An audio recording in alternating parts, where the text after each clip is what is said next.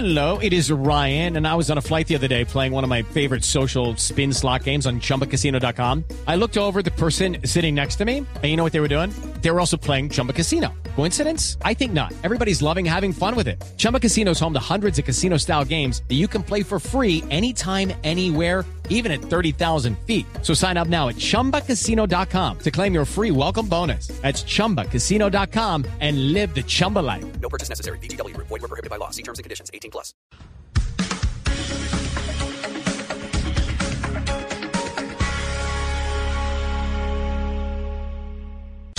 Una señal que se enlaza. Regiones conectadas a través de un dial.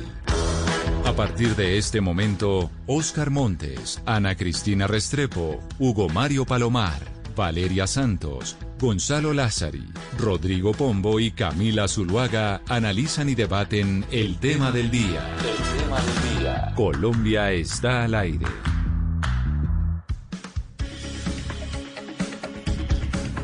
Las 12 del día, 16 minutos. A ustedes mil gracias por seguir conectados con nosotros a esta hora en Blue Radio cuando Colombia está al aire.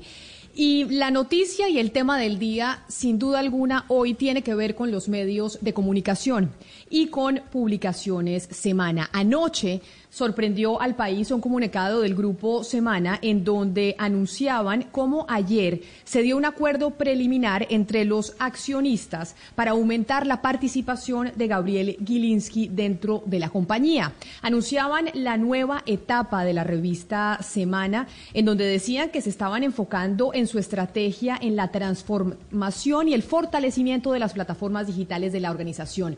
Inmediatamente, como seguramente muchos de ustedes ya saben, importantes periodistas de la talla de María Jimena Duzán, de Ricardo Calderón, de mm, Alejandro Santos, de Blado, tomaron la decisión de renunciar a la revista en medio de esta nueva etapa donde se anuncia además que asumirá la dirección total de la revista Semana la periodista y colega Vicky Dávila. Y por esa razón hemos querido invitar a Gabriel Gilinski, quien es ahora el accionista mayoritario del grupo Semana, para hablar sobre esta transformación de la revista, sobre lo que ha pasado durante su llegada y sobre la renuncia, sobre todo, de muchos periodistas, porque mencioné yo solo algunos nombres, pero muchos otros que han venido trabajando en la publicación y que era su sueño estar en ese medio de comunicación, han dicho que no le jalan a esta nueva etapa de la revista Semana.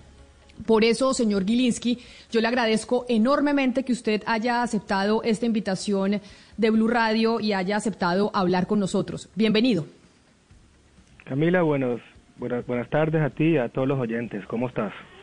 Pues señor Gilinski, como periodista, pero además como lectora de la revista Semana desde muy niña, creo que mm, a mí me pasó lo mismo que le pasó a muchos colombianos, y es que recibimos con sorpresa lo que pasó ayer y obviamente nos da enorme tristeza ver eh, las renuncias de periodistas de los cuales hemos aprendido mucho y que hemos eh, seguido desde que empezamos en este oficio. Eso es lo primero que yo le quiero preguntar a usted y es, ¿usted eh, era consciente que se iba a venir esta avalancha de renuncias de parte de los integrantes de la revista Semana después de que se conociera los cambios y la nueva etapa? mira, Camila, la verdad que y como conoces hoy en día el, el mundo de los medios es muy complejo. Eh, se requiere constantemente innovar y transformar. Y desde que entré a Semana, hace casi un año y medio, he mantenido una estrategia muy consistente y muy sólida dentro de unos parámetros muy claros a nivel de objetivos que se quieren lograr. Eh, yo con Felipe López, eh, quien es no solamente una gran persona, pero para mí el mejor periodista del país.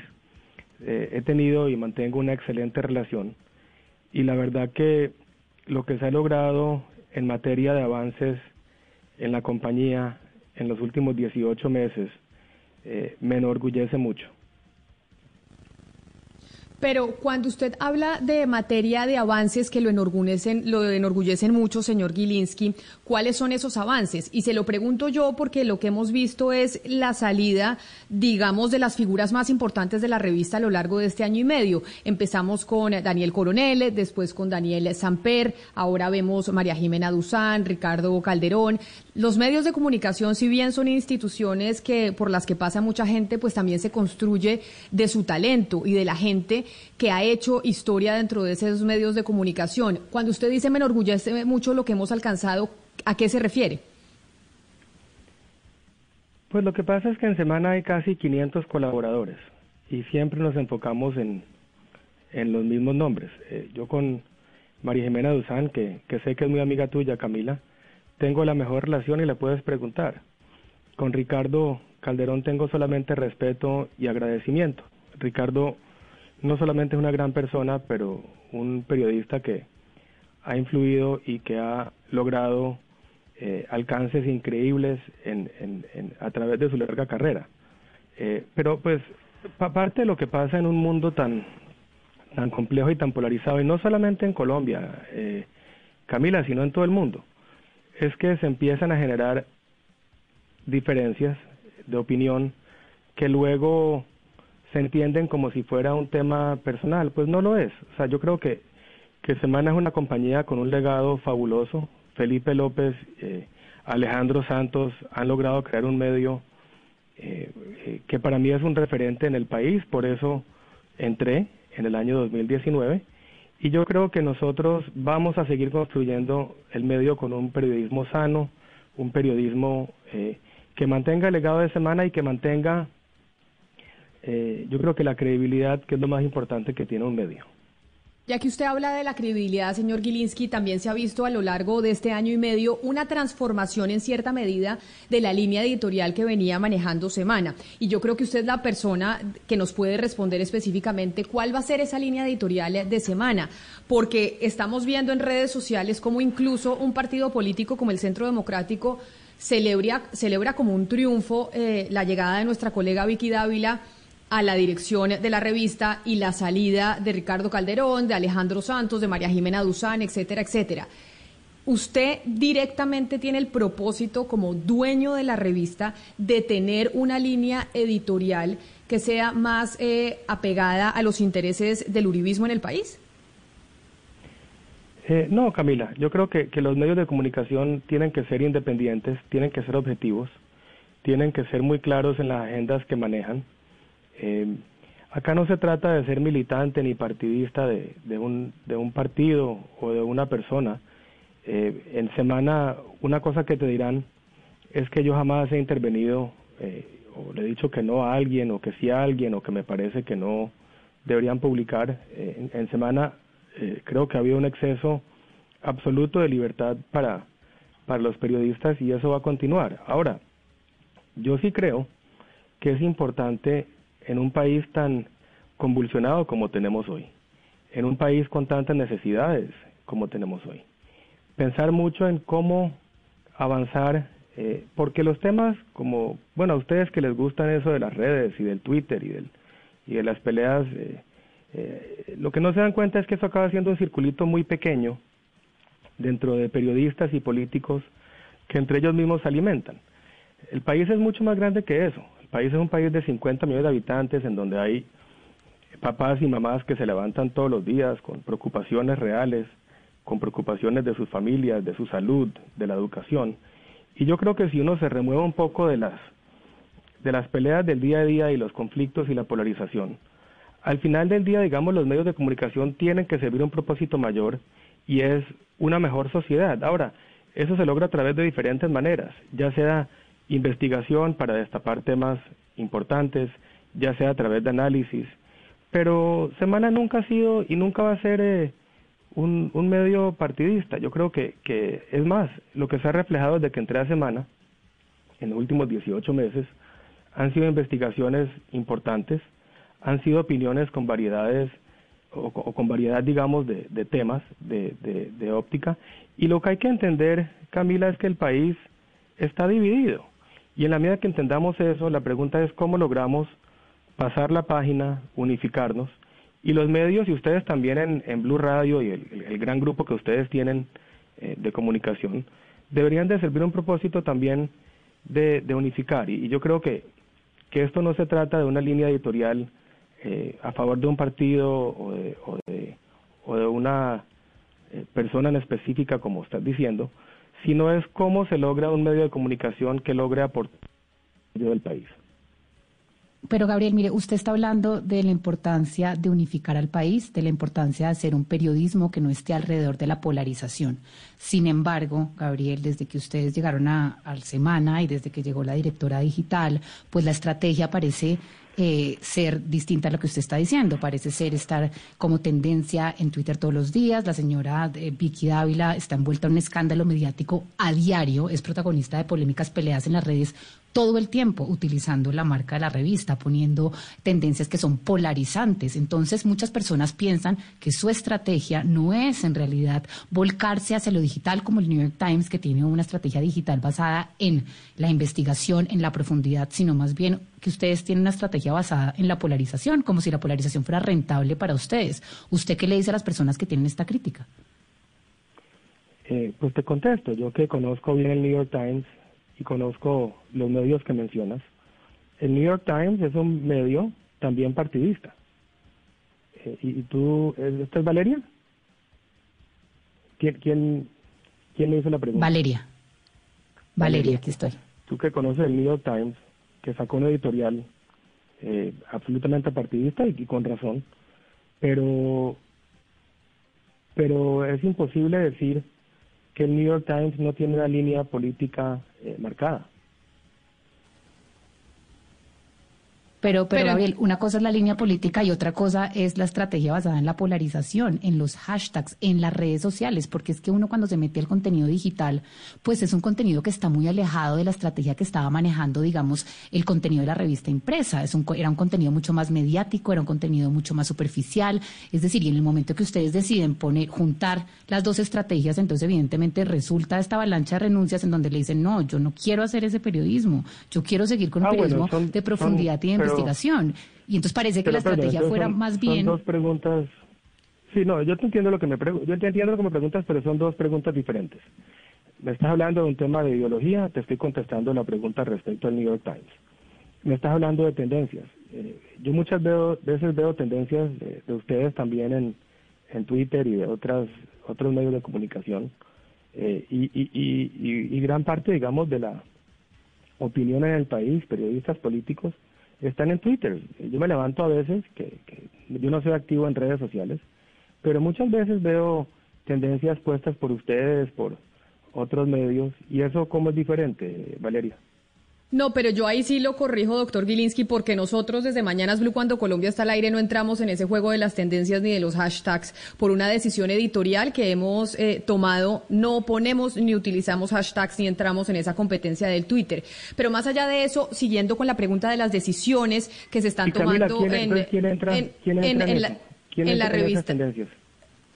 Pues digamos que ha sido una apuesta ¿qué que ha hecho... se- que entran en esas tendencias? Es una apuesta que ha hecho Semana y que me parece completamente respetable. Yo solo le digo, nosotros no hemos entrado en eso porque yo he tomado la decisión de que no usamos la estrategia de los hashtags ni vamos a entrar en esa competencia. Pero déjeme le pregunto sobre lo que le decía Valeria y es, eh, ha generado polémica y usted lo sabe, Gabriel, más que nadie, eh, la decisión de nombrar a Vicky Dávila como la directora general de la revista Semana.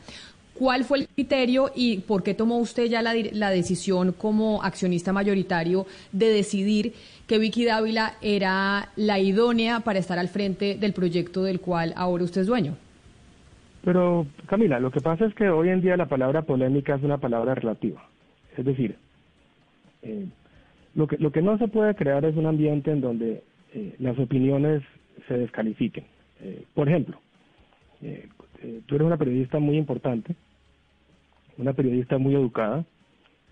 Si no me equivoco, Camila, estuviste en Columbia School of Journalism y tienes posiciones claras. Yo no las llamo polémicas.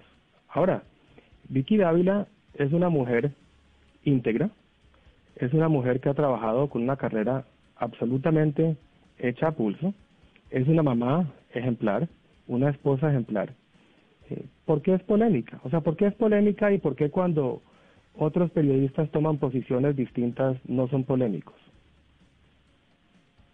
Lo digo y hablo de polémica porque una de las razones que han esgrimido diferentes eh, personas que han renunciado a la revista es precisamente pues que haya sido el nombre de Vicky Dávila el que se haya escogido para estar al frente de la revista. Por eso le hablo de la palabra polémica, pero si quiere se la quitamos. Le pregunto es, ¿cuál fue el, el parámetro de selección para decir usted como dueño de la revista ahora que, eh, que Vicky era la, la idónea para estar al frente del proyecto? Pues mira, yo cuando evalúo a las personas, Camila, las evalúo por méritos y por capacidad y por integridad. Colombia, algo que no han resaltado, por ejemplo, es que Vicky es la primera mujer directora de un gran medio nacional. ¿Es? Y yo lo resalto, y yo lo resalto porque aquí desde Mañanas Blue, cuando Colombia está al aire, hemos eh, sido unos eh, fieles defensores de la importancia de las mujeres al frente de los medios de comunicación y de las posiciones de poder. Y por eso lo, reconozco, señor Gilinski. Pero más allá de eso, ¿cuál fue eh, la decisión y los parámetros para tomar, para, para elegir a Vicky y estar al frente del proyecto? Y vuelvo y le repito, se lo pregunto porque es que el propio, por ejemplo, Blado, dice que se fue de la revista porque no está dispuesto a estar bajo la batuta de Vicky Dávila y del proyecto periodístico que ella representa. Sin yo entrárselo a criticar ni mucho menos, yo solo le quiero preguntar es cuál es ese proyecto periodístico que tienen ustedes y la razón por la cual tomaron la decisión de seleccionar ciertas personas para estar a frente de él. Mira, y con Blado yo también tengo una excelente relación y también le puedes preguntar. Pero eh, vuelvo y, digo, para mí la capacidad de trabajo, la capacidad de liderar equipos, de, de, de, de una carrera ejemplar, eh, son méritos suficientes y, y me parece fabuloso y no han resaltado suficiente el tema de que es la primera mujer directora de un gran medio, porque es que ustedes saben cómo funcionan los medios, Camila. En los medios eh, usualmente son hombres, son más de los mismos, son muchos, muchos con apellidos famosos. Entonces, yo, yo creo que acá el país está cambiando y, y yo por eso te salgo a ti eh, sin ningún problema, porque lo que tenemos que darnos cuenta es que Colombia no está entre las 70 y las 100 con séptima. Colombia es un país muy grande y que está cambiando.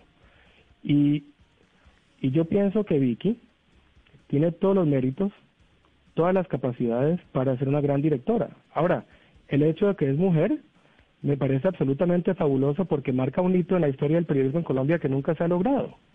Pero lo que tenemos que entender, eh, Camila, es que en Colombia la polarización es un hecho. Ahora, ¿qué pasa? Que la gente está un poco aburrida además de los mismos. Y ustedes que son periodistas, allá veo en el Suma los diferentes periodistas eh, eh, que son a los que más yo respeto, a los reporteros. Para mí la palabra reportero es un orgullo. ¿Cuántas posibilidades hay en los medios de comunicación para ascender? Te pregunto, ¿cuánta gente que está hoy en Blue Radio, en diferentes medios, tiene la capacidad de algún día decir, yo fui reportero, yo voy a ser director de un gran medio? Por favor, dame el primer ejemplo en Colombia de un gran medio en donde un reportero ha sido director de un gran medio.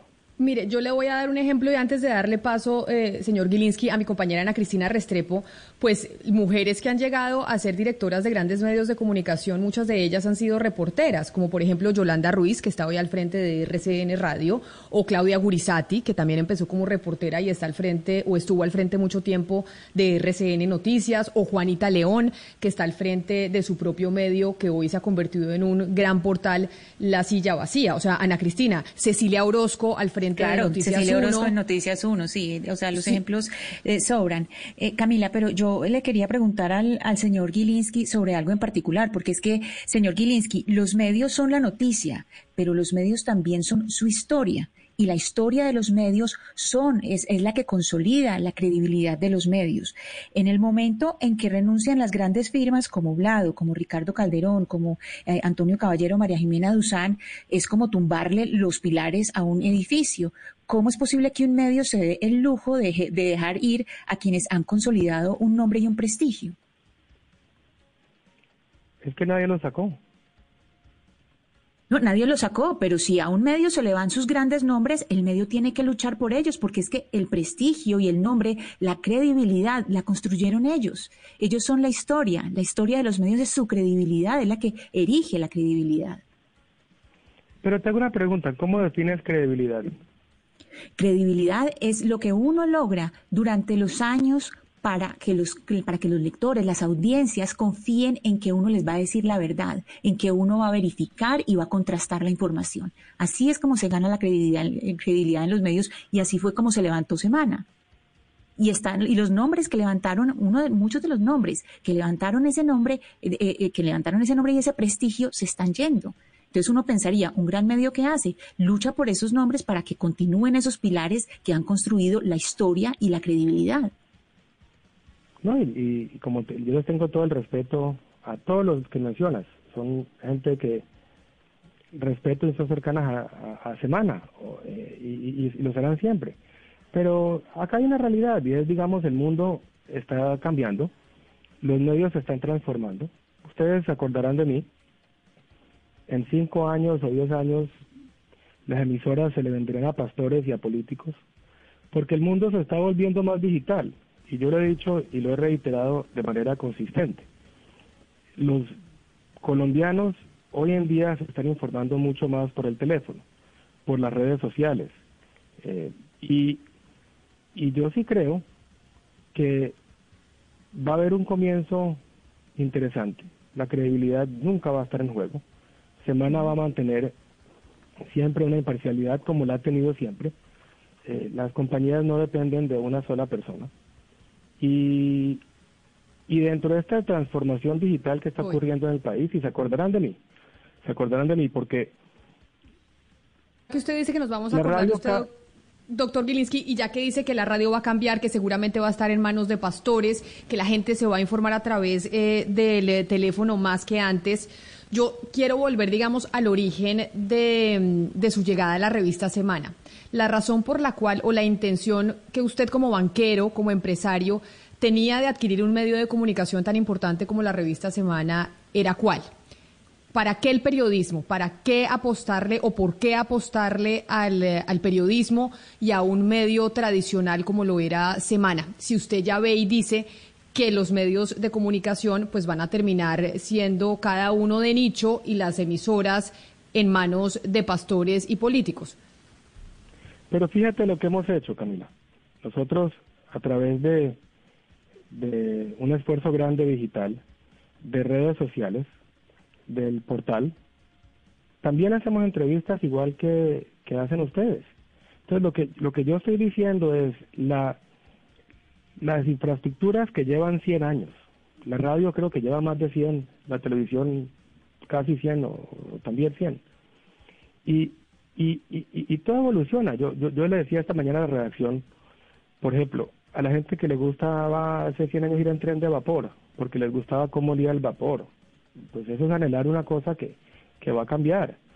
Eh, a la gente que le gustaba ir en barco de, un lugar a otro, eh, pues a la gente que le gusta ir en carrozas con caballos. Y el mundo evoluciona, Camila.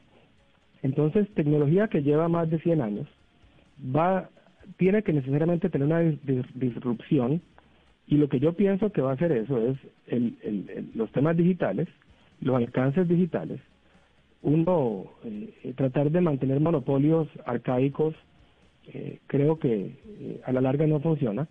Y lo que hemos hecho es, nos hemos montado en la ola creyendo en lo digital, haciendo mucho lo que hace la radio, lo que hace la televisión, a través de una plataforma plana y eficiente en semana. ¿Qué diferencia hay entre la entrevista que estamos haciendo hoy y las que hace semana en, en, sus, en sus diferentes plataformas? No, no hay ninguna diferencia, solo yo le diría una y tal vez, señor Gilinski, usted me disculpa si le parezco atrevida. Lo que pasa es que hay la sensación de que la revista Semana desde esta nueva línea editorial pues tiene un interés eh, político o no, no lo sé, usted me corregirá a la hora de entregar la información. Yo sí le puedo garantizar 100% que desde este programa la entrevista que yo le estoy haciendo a usted tiene solo un interés y es el interés informativo, conocer qué pasó con una de las instituciones periodísticas más emblemáticas de, de nuestro país. Ningún otro Y ninguna de Bueno, las entrevistas Camila, que se hace en, garantizo que no. en- en nuestro programa tiene un interés político particular de favorecer algún sector, ya sea de derecha, izquierda o cualquier partido político. Solo tenemos un interés y es el de informar con el mejor criterio que creemos podemos tener. Yo no digo que eso esté pasando, que en semana esté pasando lo contrario, pero es la sensación que tienen las audiencias de que semana hoy tiene un interés político a la hora de informar.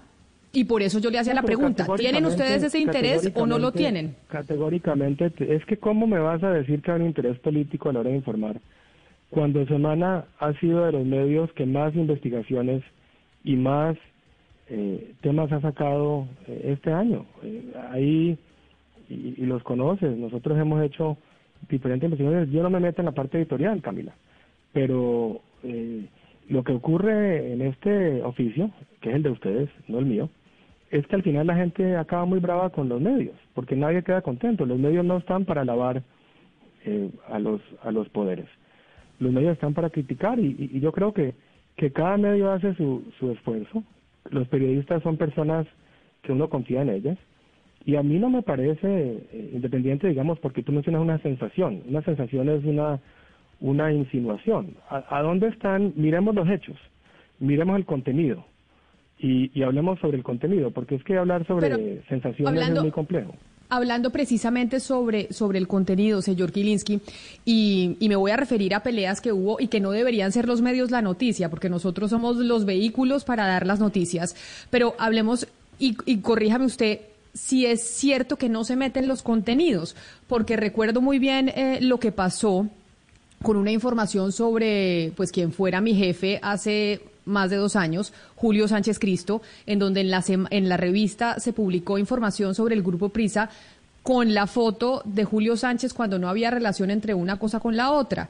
Y esto después de que en la W se publicara, digamos, información sobre el despido de periodistas dentro de semana.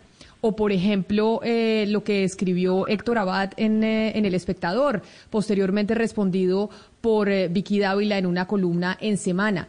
Y todo esto para contarle hechos específicos en donde sí se ve como que usted se estuviera metiendo en el contenido. Por eso le pregunto directamente, una- ¿se mete usted o nunca pregunta. se ha metido en el contenido de la Te revista? hago, te, te hago una pregunta, Camila. Señor. Como bien sabes, los medios han tenido un año muy complejo. Muchos medios han reducido personal, han bajado sueldos. ¿Por qué te parece que la noticia, y, mira, a Julio lo respeto muchísimo, yo de hecho estudié con la hija Daniela en, en Miami cuando éramos más jóvenes. ¿Por qué te parece que sí es correcto eh, lo que Julio dijo de Vicky en la W? Es decir, ¿por qué te parece correcto que cuando llegó la pandemia y Vicky, de manera voluntaria, que fue la única, ofreció eh, ayudar durante dos meses, nosotros en semana no le hemos bajado a nadie, a nadie, fue un tema puntual de dos meses, te hago una pregunta, ¿a ti te parece correcto eh, lo que hicieron ellos y no lo que hizo eh, Semana? O sea, ¿dónde está la doble moral? No, yo no estoy hablando de correcto o incorrecto. Simplemente, doctor Gilinski, le estoy diciendo si ahí se evidencia su intromisión en los contenidos. Y por eso le pregunto, ¿se Es mete que- usted o no se mete en los contenidos? Eh, es que es que vuelvo y, y, y te repito, no estás hablando de un episodio, digamos, en donde en donde tú no tienes ninguna manera de, eh, o sea, acá son insinuaciones. Yo te estoy haciendo una pregunta al revés, que es, ¿te parece bien en medio de este ambiente lo que, ¿te pareció que lo que hizo Julio fue de buena fe y lo que hizo Semana fue de mala fe? Evaluar si lo que hizo Julio, lo que hizo la revista Semana fue de buena o de mala fe, porque eso es lo que yo no quiero entrar a hacer, doctor Gilinski. Simplemente quiero preguntarle si hay una intromisión de parte de los nuevos dueños, en este caso que es usted como accionista mayoritario, dentro de los contenidos de la revista Semana o no. Solo eso. Es como cuando, por ejemplo, si yo tuve, cuando se, cuando Jeff Bezos adquirió el Washington Post, una de las grandes preguntas es, ¿Jeff Bezos se va a meter en el contenido del Washington Post, sí o no? En este caso, directamente le pregunto, ¿se está metiendo usted en los contenidos? Y le pongo un ejemplo y el caso de lo que pasó con eh, eh, Julio Sánchez y lo que se publicó en el portal de semana después de este, de seguramente esta reflexión que hicieron ustedes internamente con, eh, con Vicky Dávila. Mira, Camila, yo no tengo acceso al- a la plataforma, yo no publico nada. Entonces, yo no puedo publicar algo porque no tengo, yo no tengo mi computadora que me permite meterme a poner notas en semana.com. De tal manera de que lo que se publica en semana es únicamente por periodistas. Sí. Pero, eh, porque, don Gabriel, le propongo que vamos al fondo del asunto. O sea, el Grupo Gilinski es un grupo empresarial eh, muy reconocido y prestante en el país, que ha invertido en diferentes negocios, en la banca principalmente. Don Jaime Gilinski, un reconocido banquero de Colombia, pero ¿cuál, ¿cuál fue el propósito de invertir en un medio de comunicación? ¿Cuál es el interés de quedarse con la revista más importante de este país? ¿Hay allí un gran negocio o, o- buscan ustedes un espacio de poder para qué exactamente? No, yo no necesito poder. Yo creo que hay un negocio interesante. Yo creo que hay una un potencial que estamos aprovechando en lo digital y veo a muchos otros medios intentando lo mismo. Y yo creo que Semana va a ser un gran medio, va a ser un medio rentable y que va a tener todos los atributos que ustedes mencionan, credibilidad, presencia y, y, y- y prestigio. Eh, la ¿Y misma es un buen que negocio lo a- digital?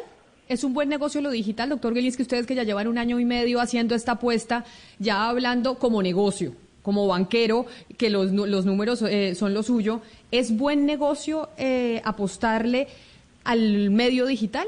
¿Ustedes han visto ya un retorno y ven que cuándo puede llegar esto a ser rentable? ¿O están haciendo las proyecciones a cuántos años? No, yo creo que, que sí lo va a hacer. Mira, te doy un ejemplo, eh, Camila. Eh, mira el tema de la música.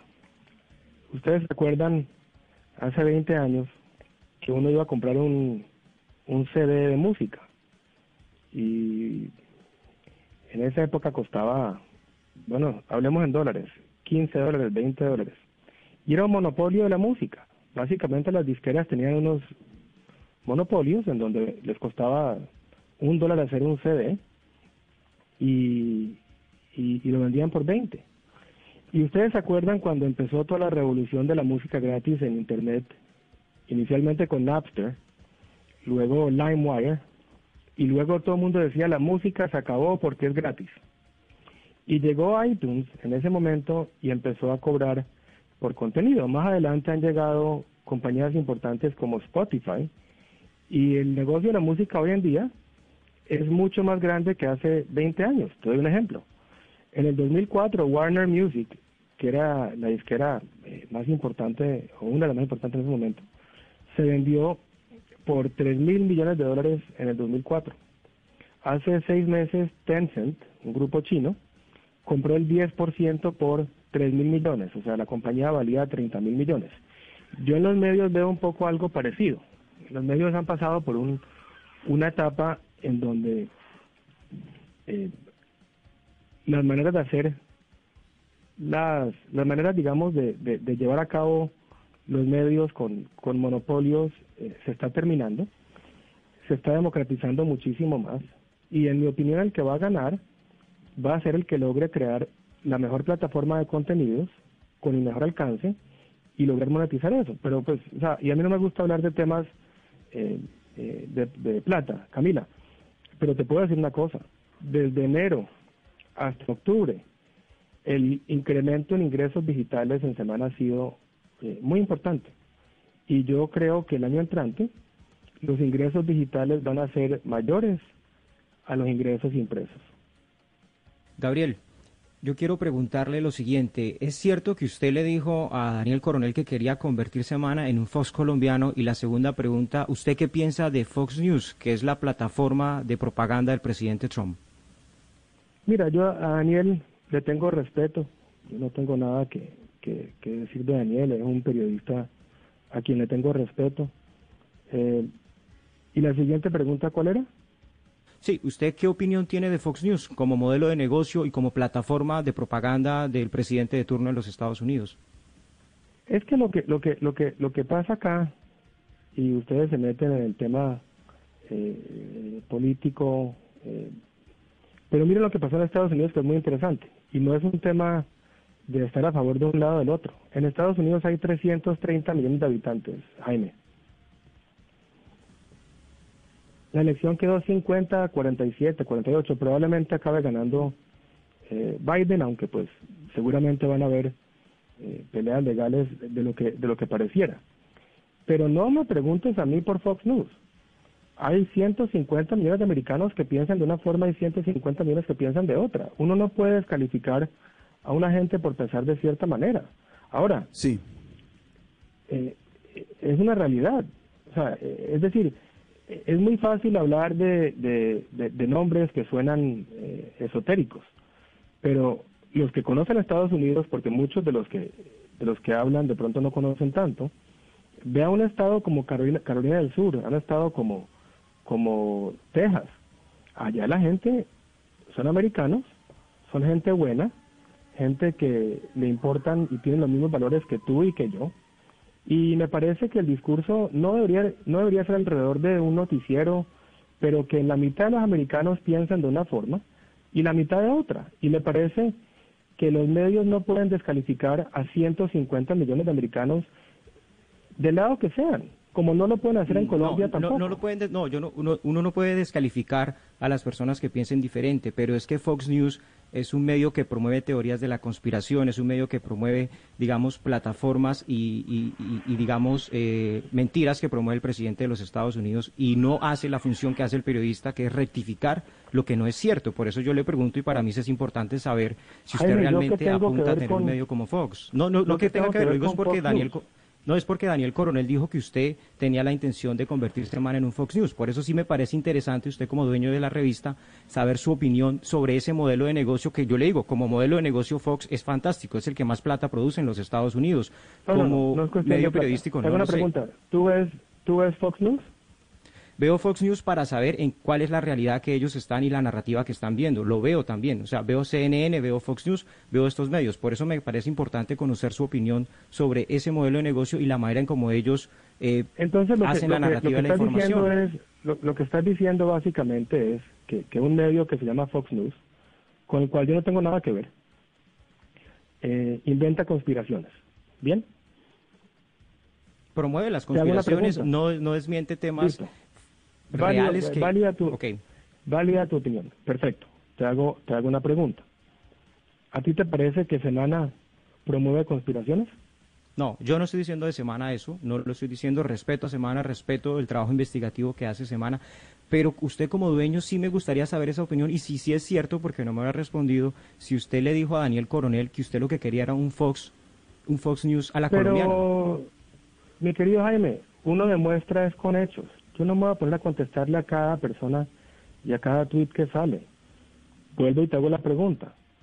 ¿Semana te parece Fox News? Porque si no lo es, y si no te parece, entonces ¿de dónde sale el cuento? Pero doctor Gilinski, yo creo que no es difícil responder si usted tiene esa intención de ese modelo de negocio o no. ¿Usted piensa que se puede emular en Colombia a través de la revista Semana el modelo Fox News, sí o no? Pero es que, es que yo creo que ustedes tienen una confusión muy grande. Porque, venga, les doy un dato, que no lo conocen. El canal de mayor rating en Estados Unidos hoy es Fox News, el doble que CNN. Ahora, yo no, yo no digo que semana va a ser Fox News, yo no sé, digamos, ustedes cómo definen Fox News, pero categóricamente te digo una cosa. Semana va a ser un medio equilibrado, que no, ha sido, Sí, pero puede ser, puede ser Fox News un gran negocio, pero ahí yo se lo digo no como negociante porque no lo soy, sino como periodista. Cuando las noticias se vuelven un negocio, pues al final pierdes la sociedad en general, porque lo que es rentable al final eh, va a ser lo que quiere eh, la gente escuchar y no realmente lo que debería escuchar. Entonces, por eso a mí sí me parece importante preguntarle a usted, ese es el modelo que quieren aplicar y es perfectamente válido porque usted usted usted es el dueño de la revista y pues, mejor dicho, tiene el, privilegio de haberla podido comprar. Ojalá muchos periodistas hubiéramos tenido. Te repito categóricamente que Semana va a ser un medio con credibilidad, eh, un medio riguroso. Ahora, me causa curiosidad algo que dices, porque dices lo que la gente debería saber. Y eso a mucha gente le considera prepotente, porque es lo que tú piensas que la gente debería saber. Sí. Tú me estás diciendo, pero, señor yo Gilinski, pienso mire- lo que la gente debería saber. Señor Gilinski, yo le quiero preguntar a usted, por, por escuchándolo ahora, por el futuro de la revista impresa. O sea, la intención realmente de ustedes eh, como propietarios de Semana es apostarle totalmente a lo digital. O sea, la revista impresa no tiene futuro en, en el grupo, va a desaparecer. No, la revista impresa no va a desaparecer. Pero yo quiero volver a, al tema de Camila, que es, Camila me dice, nosotros sabemos lo que la gente debería saber. Y yo le pregunto, ¿por qué ustedes creen que saben lo que la gente debería saber? Porque uno hace un trabajo, señor Gilinski, y de eso se trata el periodismo, y por eso yo le una de las primeras preguntas que le hacía en esta entrevista era para usted qué es el periodismo. Porque el periodismo es para informar y es para después de una preparación poder contrastar fuentes, poder tener acceso y entregarle a la, a la ciudadanía y a las audiencias la mejor información posible. Porque si no cualquiera que ande en Twitter podría ser periodista. Y entonces estaríamos con una cantidad de información que vemos en Facebook, en Twitter y en YouTube que al final no tiene una curaduría periodística. Por eso yo le pregunto, ¿es válido que le estén apostando a un modelo de negocio? Y a mí me parece pues perfectamente respetable. Pero, y no, No, sé si a eso es a lo que le vayan a apostar o no. No, no tengo ni idea. Por eso yo le pregunto porque hablemos- creo que usted es la fuente principal para yo- responder eso. Yo no, yo no aparecí en semana ayer, yo llevo en semana un año y medio. Hablemos de los hechos. Ustedes me dicen un montón de, de insinuaciones. Y les pregunto a todos en la mesa, ¿a ustedes les parece que Semana es un medio que inventa conspiraciones y que, y que, eh, que miente? Y les pido que me respondan uno por uno, porque es, es, una, es una insinuación, digamos, bastante compleja. Jaime, No, ¿tú mm, piensas Gabriel, eso? Gabriel, yo creo que lo, yo creo que lo que no mire, pero yo creo que sí es importante que hay una percepción en muchas personas y no estoy diciendo todas porque evidentemente acá vemos que pues el oficialismo del partido de gobierno pues está muy contento con esta decisión, pero sí hay una percepción de que lo digital en semana está volcado hacia el clic y hacia las emociones y no hacia la calidad. Y lo que pasó es que en su intento de integrar lo digital y la empresa, pues los de la empresa, que son los periodistas de hace rato, que hacen investigación, le dijeron, no, yo no voy con eso. Yo quiero preguntarle a usted más bien si usted no hace en este momento una introspección como hombre de negocios que no tiene experiencia en periodismo, se le fueron sus periodistas estrellas. No es necesario hacer un alto y preguntarse qué estamos haciendo mal, cómo podemos corregir el mundo, porque de qué le sirve a usted una marca sin su talento. Es que de qué le sirve. Usted ha dicho varias veces la palabra clave, una plataforma de contenidos. La plataforma digital es el medio, pero el contenido es el fin. Y usted se quedó con la gente, sin la gente que le puede producir ese contenido. Mira, y con todo el respeto a la gente que se fue, porque a ninguno lo sacamos, pero Semana hay 500 colaboradores, hay un talento maravilloso, hay periodistas jóvenes con ganas de hacer las cosas bien, periodistas jóvenes buscando información. Es decir, porque se fueron unas personas que de pronto ustedes conocen mejor, significa que se fue el talento, o sea, es que es lo que no entiendo. Yo, yo, yo no entiendo la pregunta porque cuando hay una compañía con un montón de periodistas, de reporteros, de gente buscando información, de tratando de informar, pues a mí me parece muy complicado descalificar. Pero, pero señor Gilinski, señor Gilinski, una última pregunta ya eh, para cerrar. ¿Usted entonces cómo define el periodismo? ¿Qué es para usted un periodista? Es que no es, yo no, eh, una cosa que hago es que yo no encasillo eh, los temas. Los periodistas son autónomos. Yo creo que Semana, y ustedes tienen muchos colegas allá, eh, son gente maravillosa y gente que hace su trabajo y gente que se levanta todas las mañanas a, hacer lo mejor que pueden. Y nosotros tenemos que salirnos del mundo de los nombres y de la fama y entrar un poco más al respeto por el reportero y por el periodista raso, porque esos son los que realmente están en la trinchera. Les doy un ejemplo. Hace unas semanas, la periodista nuestra, Salud Hernández, fue a una finca. ¿Por qué? Porque ella coge un carro y se va 12 horas o 24 horas y hace reportería. ¿Eso les parece buen periodismo o malo? Yo creo que aquí, doctor Gilinski, no vamos a entrar y se nos acaba el tiempo en qué es bueno o qué es mal eh, periodismo. Queríamos escucharlo porque sí me parece que pues el país estaba esperando escuchar su voz y yo le agradezco enormemente que haya aceptado las preguntas que yo sé que pueden ser duras y no quería yo que esto fuera una entrevista confrontacional ni mucho menos, pero sí entenderá usted que pues como periodistas nosotros y que vimos, o yo por lo menos, no sé si esté hablando por mis colegas también, desde muy chiquita la revista Semana, pues como un referente, obviamente ver este remesón sí nos, eh, nos sorprende mucho a todos, pero pues esperamos igual, yo no puedo desearle cosa distinta, pues que le vaya bien con el proyecto y que ojalá sea muy exitoso y que ojalá contraten muchos eh, periodistas eh, que se gradúan de las universidades y den mucho trabajo y le ayuden a un país que necesita cada vez más una oferta más variada de medios eh, de comunicación. Y te robo dos minutos para cerrar, Camila. Adelante. Ahí está el punto. Ahí está el punto. Yo creo que yo no soy periodista. Yo soy el accionista de un medio de comunicación hay periodistas muy valientes que hacen su trabajo de manera ejemplar. Pero el punto está donde lo dices. El país necesita más empleo, más unión y, y, yo sí creo fielmente que nosotros tenemos una responsabilidad muy grande de empezar a, a pensar en el futuro del país y cómo logramos manejar los desequilibrios que existen. Entonces, yo creo que al revés, para mí es un placer estar contigo, yo te contesto las preguntas de manera directa. Eh, yo nunca salgo en medios, Camila, pero me lo, pediste y, y, y, yo feliz de hacerlo.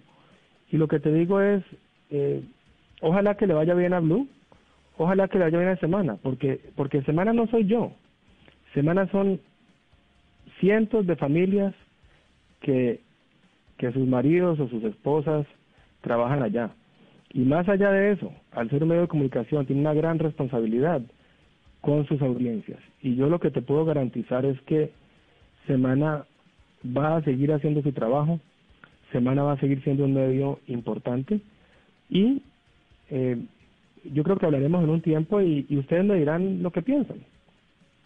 Que sí, haremos el balance porque el país, la democracia necesita, pero sobre todo, señor Gilinski, medios responsables que trabajen por el futuro de Colombia. Le agradezco mucho estos eh, minutos, una feliz tarde para usted y mucha suerte con esta nueva etapa de la revista Semana. Camila y a la mesa, muchísimas gracias. Son la, es la una de la tarde en punto. A ustedes mil gracias por haberse conectado, más de dos mil personas. Yo nunca digo los, los números, pero mucha gente conectada a través eh, de Facebook Live. Muchas gracias por haber estado aquí y les dejo eh, una pausa y ya llegan nuestros compañeros de Meridiano Blue que tienen muchas noticias de Colombia y del mundo. Hey guys, it is Ryan. I'm not sure if you know this about me, but I'm a bit of a fun fanatic when I can. I like to work, but I like fun too. It's a thing. And now the truth is out there. I can tell you about my favorite place to have fun. Chumba Casino. They have hundreds of social casino style games to choose from with new games released each week. You can play for free anytime, anywhere and each day brings a new chance to collect daily bonuses. So join me in the fun. Sign up now at ChumbaCasino.com. No purchase necessary. BGW. Void were prohibited by law. See terms and conditions. 18 plus.